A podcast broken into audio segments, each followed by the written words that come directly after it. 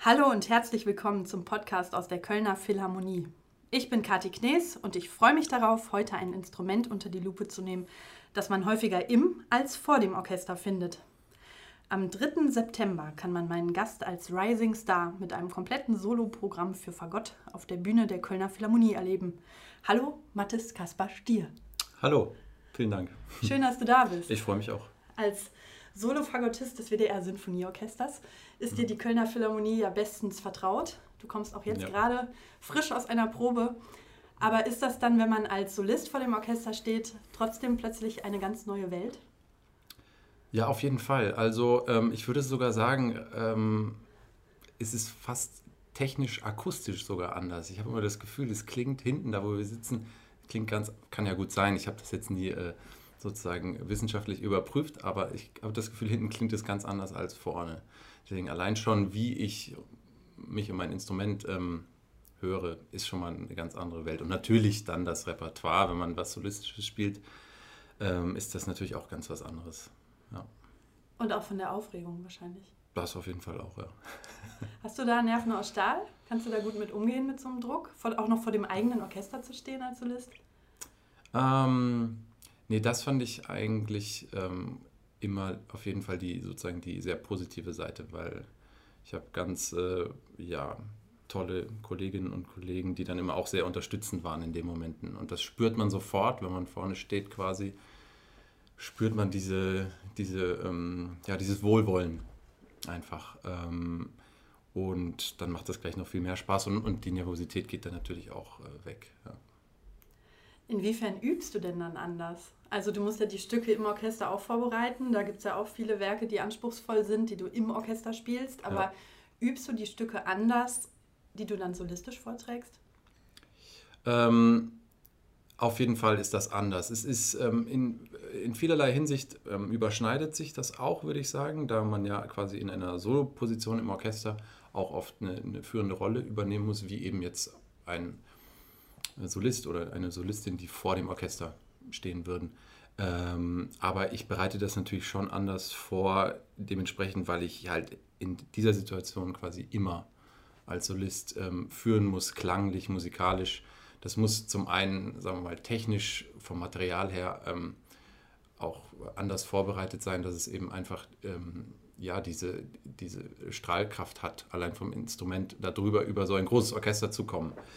Ähm, Im Orchester muss ich ja dann äh, ganz oft auch ins, irgendwie ins Begleitende, ins Pianissimo ähm, abtauchen, wo ich nur noch vielleicht mich in einen Klangteppich reinmische.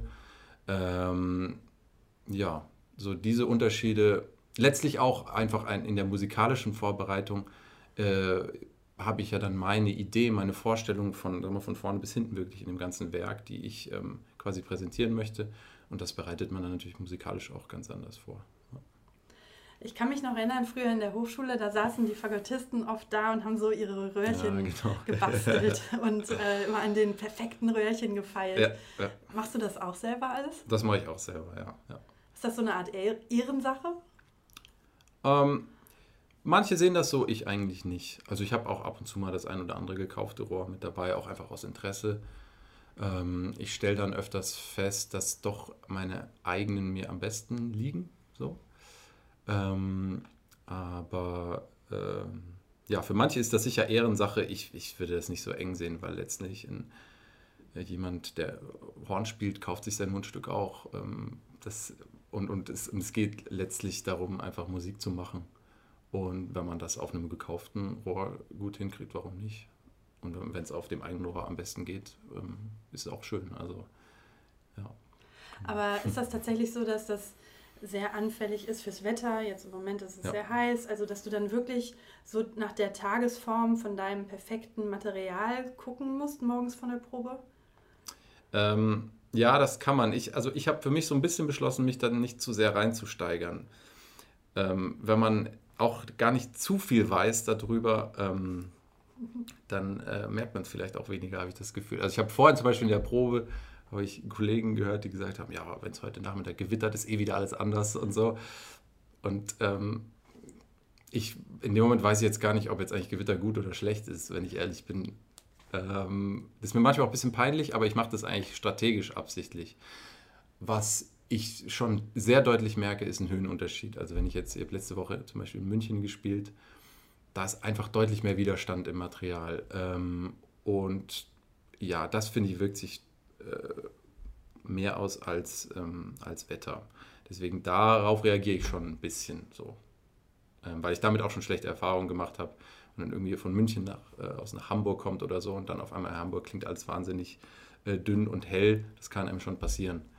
Ähm, dass man sich so ein bisschen darauf vorbereiten kann. So. ähm, würdest du denn sagen, dass äh, so deine Grundentspanntheit auch auf eine Art so deine Superkraft ist oder der Schlüssel zum Erfolg? Du bist ja wahnsinnig jung, mit Anfang 20 schon Solofagottist geworden hier im WDR Sinfonieorchester ja, ich glaube, wenn man sich zu viel Druck macht, dann hält man das vielleicht auch gar nicht als, als junger Mensch irgendwie aus. War das dann so für dich eigentlich ähm, mit so ein bisschen der Schlüssel zum Erfolg, dass du die Dinge eher so gelassen angehst und dich nicht reinsteigerst in Sachen? Also das ist natürlich auch irgendwo Taktik. Ich würde nicht behaupten, dass ich nie nervös bin. Also das stimmt überhaupt nicht. Ähm, irgendjemand hat mal gesagt, also was mich dabei beruhigt, ist so, also wenn ich nervös bin, beruhigt mich das, ähm, das zu sehen, dass man der Musik wegen quasi ähm, nervös ist, weil äh, letztlich, also man sagt immer, ähm, die besten Musiker sind die, die am nervösesten sind letztlich, weil, weil sich die oft einfach ähm, ja, am meisten Sorgen machen, dass es am Ende nicht so wird, wie sich vielleicht der Komponist oder die Komponistin vorgestellt hat. Und so diese Sorge, dass man irgendwie nicht, dem nicht gerecht würde, das ist, glaube ich, ähm, ja oft der Grund für Nervosität. Aber ähm, ja, jeder hat da so seine Techniken und Taktiken, ähm, das nicht allzu sehr hochkochen zu lassen. Und ein bisschen gehört natürlich auch dazu. Also ich merke manchmal sozusagen jetzt, ähm, wenn ich äh, in ein paar äh, Gelegenheiten auch schon mehr Erfahrung einfach habe als früher, wenn ich deutlich weniger nervös bin, manchmal fehlt mir auch sogar schon was. Also ich merke bei manchen Konzerten, wo ich einfach ja im Vergleich äh, kaum noch nervös bin, ähm, vielleicht zu früher, dass, dass ich fast, ich vermisse irgendwas sogar. Also das Adrenalin, was durch Nervosität kommt, schadet auch oftmals gar nicht so, ähm, natürlich bis zum gewissen Grad. Und wenn du jetzt nach einigen Jahren zurückdenkst, damals an, an diese Anfangszeit, an das Probespiel und so, mh, hm, hattest du sofort das Gefühl, das klappt, hier bin ich am richtigen Ort? Oder war das für dich selber auch eine totale Überraschung, dass du die Stelle tatsächlich bekommst? Also das war tatsächlich eine totale Überraschung. Ich hatte überhaupt nicht damit gerechnet. Ich war auch an dem Tag, ich war, ich war krank gewesen, weiß ich noch. Und also ich war an dem Tag sogar krank. Ähm, und ich hatte überhaupt keine Erwartungen auch an dieses Probespiel. Und ähm, dementsprechend kam das sehr überraschend. Ähm, ähm aber danach, ich habe mich eigentlich vor allem kollegial sehr schnell sehr wohl gefühlt ähm, sagen wir, musikalisch, spielerisch ähm, bin ich auch nach wie vor noch sozusagen am Weiterentwickeln, Suchen irgendwie nach den ähm, nach dem, sagen wir mal, irgendwie perfekten Zusammenspiel oder Klang oder alles, was es so dafür Parameter gibt. Ähm, genau, aber eigentlich habe ich mich ziemlich schnell sehr, sehr zu Hause gefühlt, auf jeden Fall. Was würdest du denn sagen, was dich vorher in der Zeit im Studium oder auch in der Akademie in Berlin, was dich so für den Start ins Berufsleben im Orchester so am besten vorbereitet hat? Was war so das, was du als Erfahrungswerte gesammelt hast vorher, wo du jetzt das Gefühl hast, ah, das waren ganz wichtige Erkenntnisse, die ich gesammelt habe und von denen du jetzt profitierst? Ähm, da gibt es bestimmt sehr viel zu sagen. Ähm, wo wir gerade schon von Ruhe bewahren ähm, gesprochen haben, da war quasi so mein, mein Grundstudium, äh, mein, mein Bachelorstudium in München bei, bei Eberhard Marschall, der selber auch lange Solofagottist im BR-Sinfonieorchester war, der in der Hinsicht auch gerade was das Orchesterspiel anging, sehr ähm, erfahren auch schon war. Da war dieses, von dem habe ich, glaube ich, viel in die Richtung Ruhe bewahren so mitgenommen. Gerade auch was ja, das Material angeht, was ähm, ja Nervosität oder, oder ähm, Selbst, ja, Selbstzweifel, Selbstperfektion ähm, angeht, ähm, hatte der immer sehr, sagen wir mal, ja, sehr weise Ratschläge so. Also ich weiß noch, der hat immer so sein Allheilmittel war eigentlich immer zu sagen, gib dir keine Mühe. Und das habe ich immer früher so gesagt, ja, okay, aha, ja, okay, gut, dann halt nicht so oder ungefähr. Und irgendwann habe ich sozusagen so die Tragweite davon halt verstanden und das bis heute einfach, das ist, ähm, äh, ja, wenn man nicht zu viel wollen und mehr machen, ähm, das bringt einen oft dazu, einfach ähm, natürlicher und mit mehr Freude einfach an der Sache letztlich ähm, spielen, spielen zu können. Ähm, genau, dann hatte ich natürlich die, diese ähm, Phase in der Akademie in Berlin, in der Karajan Akademie. Äh, das war natürlich in so einem Orchester spielen zu können, war natürlich auch eine riesen, ähm, ja, einfach ein riesen Erfahrungswert, äh, um mich auf den Orchesterberuf vorzubereiten. Und dann, als ich schon im Orchester war, habe ich noch ein, ähm, ein Jahr studiert bei Sergio Azzolini in Basel. Und ähm, der hat mir, würde ich sagen, auch quasi auch noch für solistische Auftritte so ein bisschen so ein i-Tüpfelchen äh, auf meine ja, Ausbildung so oben drauf gegeben, die mir auch noch sehr geholfen hat. Ähm, genau, diese drei Sachen würde ich vielleicht mal so stehen lassen. Und der Wunsch, überhaupt ins Orchester zu gehen, wann kam der? Also das passiert ja nicht, nicht erst mit dem Studium, man schreibt sich ja nicht aus Versehen für Fagott ein mhm. und dann wird man halt Fagottist, weil, naja gut, man hätte auch ansonsten Mathe studieren können oder irgendwas. Mhm. Das ähm, ist dem schon so eine Jugend im Jugendorchester vorausgegangen, ja, die so eine Fall. Begeisterung entzündet hat? Ja, also Jugendorchester kann ich da auf jeden Fall hervorheben. Ähm, ja, verschiedenste Jugendorchester schon von ganz früh, irgendwie selbst sowas wie Schulorchester. Ich war auf einem musischen Gymnasium, da war auch schon das Schulorchester ähm, irgendwie spannend. Und dann ja, natürlich in München Jugendorchester, Landesjugendorchester, Bundesjugendorchester, Gustav Mahler Jugendorchester, diese ganzen ähm, Orte sind natürlich, da lernt man andere Menschen kennen, die irgendwie teilweise schon total in diese Richtung gehen und denken sich, okay, ja, das könnte man vielleicht auch so anstreben.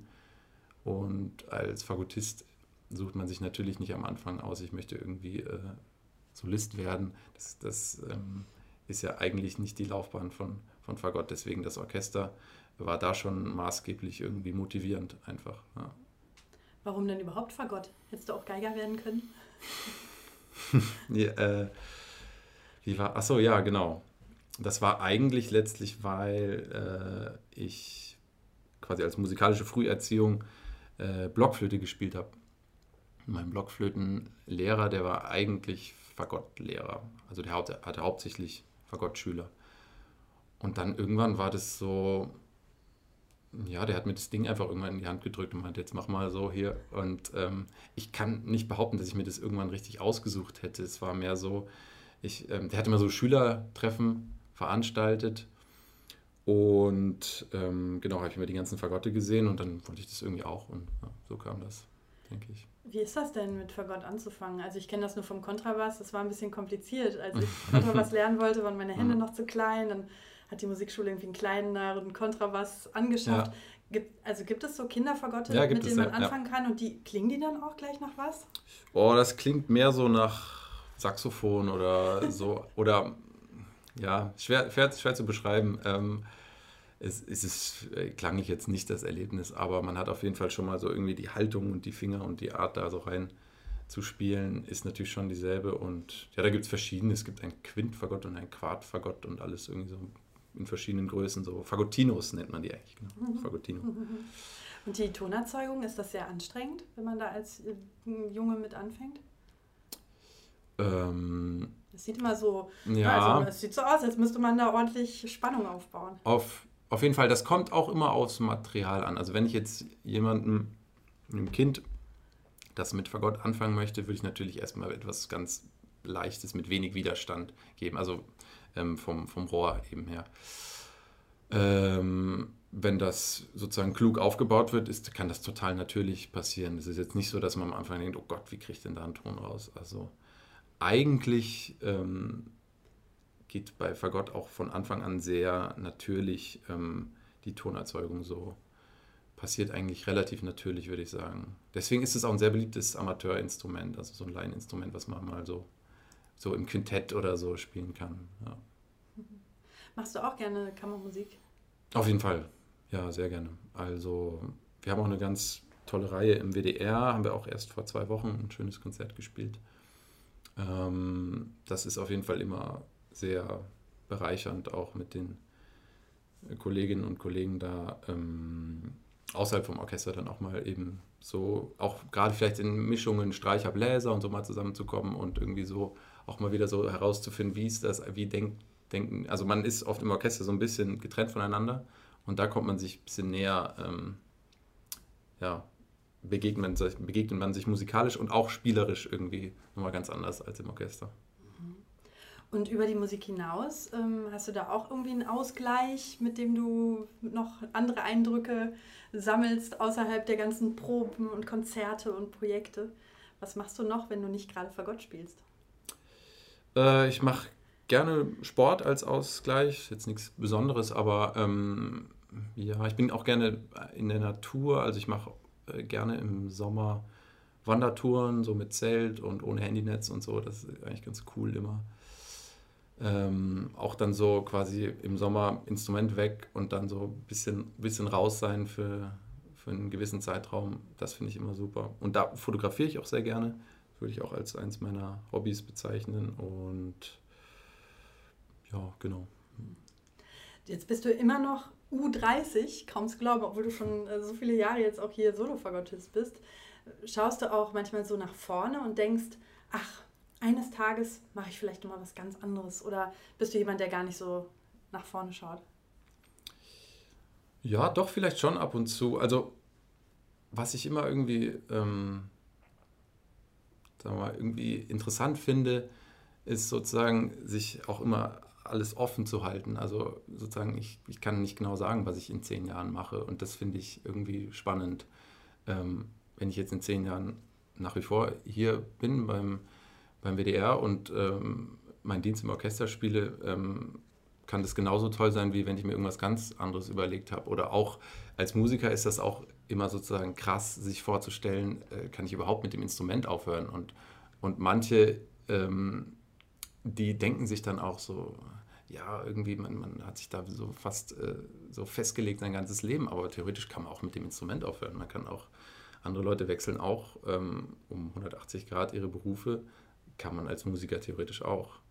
Aber ich, wenn ich daran denke, also ich finde das sozusagen ähm, ja, irgendwo gut zu wissen, dass das theoretisch ginge, aber ich bin mir sicher, dass mir letztlich äh, die Musik auf jeden Fall fehlen würde oder auch der Auftritt. Also ich merke das zum Beispiel schon, wenn ich Konzerte höre, denke ich immer so, danach ist es irgendwie unbefriedigend, weil man nicht quasi von der Bühne kommt und auf der Bühne war sozusagen. Ähm, und ich glaube, wenn ich aufhören würde mit Musik, dann würde mir das ganz stark fehlen. Ja. ja, Hier und Jetzt bist du jetzt erstmal als Rising Star beschäftigt und hast dir ein spannendes Programm überlegt, das du hier in der Philharmonie aufführst am 3. September. Also Weber und Mozart findet man nicht. Was findet nee. man denn stattdessen? Was, ähm, und wie kam diese Stückauswahl zustande? Ähm, also ich würde sagen, es ist eine Mischung aus ähm, einer Präsentation der Fagott-Literatur für, was wahrscheinlich die meisten Leute ähm, sein werden im Publikum, für die, die noch nie ein Fagott solistisch gehört haben. So ein bisschen so ein Querschnitt, sozusagen, was kann das Fagott eigentlich alles so darstellen auch. Tatsächlich mit Bödecker, das ist quasi das allererste Stück, was so für Fagott geschrieben wurde. Eigentlich für Dulcian, das ist eine Vorform des Barockfagotts kann man quasi als erstes Werk der Literatur so bezeichnen oder eins der ersten Werke. Mm. Und dann ähm, ja, arbeite ich mich so ein bisschen vor durch die, durch die Jahrhunderte. Ähm, ist für, für, jeden Geschmack so ein bisschen was dabei. Und auf jeden Fall auf der anderen Seite ist auch ähm, zum einen natürlich auch durch die Auftragskomposition, ähm, ist auch, sind auch Dinge dabei, die, finde ich, so ein bisschen das Repertoire ähm, nach vorne bringen, sagen wir mal, oder äh, nach, äh, erweitern sollen in dem Sinne mit, dem, mit der Auftragskomposition und auch, dass ich versucht habe, wirklich ganz, wirklich ganz neue, ganz frische Kompositionen mit reinzubringen. Auch mit Elektronik-Dinge, ne? Genau, das meine ich, das gehört so auch dazu quasi, dass es nicht nur mit Klavier ist, sondern eben auch mit, ähm, mit Elektronik, also dass man da auch ein bisschen so den Spielraum erweitert, äh, wie kann man ähm, ja, wie kann man das Fagottrepertoire noch darstellen. Ja. Siehst du dich auch so ein bisschen als Botschafter deines Instruments, das ja vielleicht jetzt nicht so eine ausführliche solistische Literatur hat wie andere Instrumente? Äh, ich sehe mich dann nicht mehr als Botschafter als ähm, jeder Fagottist oder jede Fagottistin, die das mal solistisch sozusagen präsentieren darf. Aber wenn du jetzt so, ein, so eine Auftragskomposition spielst, mm, was muss denn ein Stück haben, das jetzt so neu geschrieben wird heutzutage für dein Instrument, wo du das Gefühl hast, ah ja, cool, das, äh, das bringt so tatsächlich aus deiner Perspektive die Möglichkeiten des Fagotts zum Ausdruck? Also sagen wir mal so, ich habe auch ein Stück von Heinz Holliger im Programm. Das für mich ist so wirklich der Höhepunkt dessen, was das Fagott theoretisch ähm, auch allein technisch überhaupt so spielen kann. Also das ist äh, absurd schwer. Ähm, und es gibt, ich habe irgendwann mal quasi wie so ein Gewinnspiel im, im Konzert, habe ich mal die Noten gezählt und gefragt äh, danach, wer, also wie viele Noten waren das jetzt? ich habe es aber wieder vergessen, ich weiß nicht, aber unfassbare Anzahl an Noten und äh, Sonder, ähm, Tönen, irgendwelche Saugtöne, irgendwelche Schmatzgeräusche, Multiphonics. Ähm, dann irgendwann nimmt man das Rohr ab und, und ähm, macht nur noch so Geräusche auf dem S-Bogen. Ähm, das ist für mich wirklich so der Höhepunkt, was an modernen Spieltechniken bisher so möglich war. Aber das ist letztlich dann auch eine ganz generelle Frage, so in der, ähm, ja, was weiß ich, Musikgeschichte und in, in neueren Kompositionen, was das angeht. Was ist irgendwie, was ist heutzutage neu? Ähm, finde ich da auch ganz, ganz spannend. Und ich bin da sehr gespannt auf die Auftragskomposition, die noch nicht fertig ist, was, ähm, ja, was da vielleicht so erscheinen wird. Ich bin letztlich für alles offen und ja, bin sehr gespannt. Gibt es denn im Orchester auch alte Komponisten, äh, wo du das Gefühl hast, die sind dir besonders nah? Das liegt besonders gut, das fließt quasi automatisch aus dem Fagott raus? Ähm, das muss ich zugeben, das wechselt bei mir auch oft. Ähm, aber ähm, ja, momentan oder auch schon seit langem bin ich ein großer Fan von Sibelius. Weiß nicht das, aber ähm, da, da, sind auch immer mal wieder schöne Stellen auch für Fagott drin. Aber das vor allem finde ich, die, find die gesamtorchestrale Musik, die mich irgendwie wahnsinnig äh, anspricht. So. Ansonsten ist natürlich zum Beispiel Shostakovich für uns auch immer toll weil da viele große, auch mal quasi Solo-Kadenzen auch mit drin sind. Und ja, das im Kontext dieser Emotionalität bei Shostakovich finde ich immer sehr, ähm, das nimmt mich auch mal sehr mit im Orchester. Ja. Jetzt musst du, glaube ich, gleich noch unterrichten, ne? Genau, was, richtig. Was ist dir denn, du bist ja selber noch, noch jung und hast wahrscheinlich noch gut im Kopf, was dir dein Lehrer mitgegeben hat, was, was du so irgendwie äh, jetzt im, im im Orchester umsetzt. Ähm, was gibst du denn deinen Schülern jetzt mit, wo du denkst, das ist auf jeden Fall was, was in den Werkzeugkasten von einem guten Fagottisten gehört? Mm, ja, sehr unterschiedlich natürlich. Also ähm, die, die Studierenden, die ich jetzt gerade noch, noch äh, habe, die beiden, die sind äh, genau gleich alt. Ähm, also die, die, sind in meinem Alter, wollte ich sagen damit. Und ähm, das heißt, das ist überhaupt nicht die klassische ähm, sagen wir Lehrer-Schüler-Situation, sondern wir suchen da sozusagen mehr gemeinsam nach Lösungen irgendwie. Und natürlich gibt es auch das eine oder andere, wo ich dann irgendwie schon ein bisschen mehr Erfahrung habe durch, durch das Orchester und durch verschiedene Dinge. Und dann kann ich schon äh, ab und zu, sagen wir mal, ganz vielleicht, oder ich hoffe, hilfreiche Tipps geben. Aber oft, ich sehe das irgendwie mehr, oder das ist einfach auch mehr ein gemeinsamer Prozess, ähm, wo ich den dann sozusagen helfen kann. Schön. Ja, dann vielen, vielen Dank für deine Zeit. Zwischen Probe und Unterricht mal schnell noch hier vors Mikro zu schlüpfen.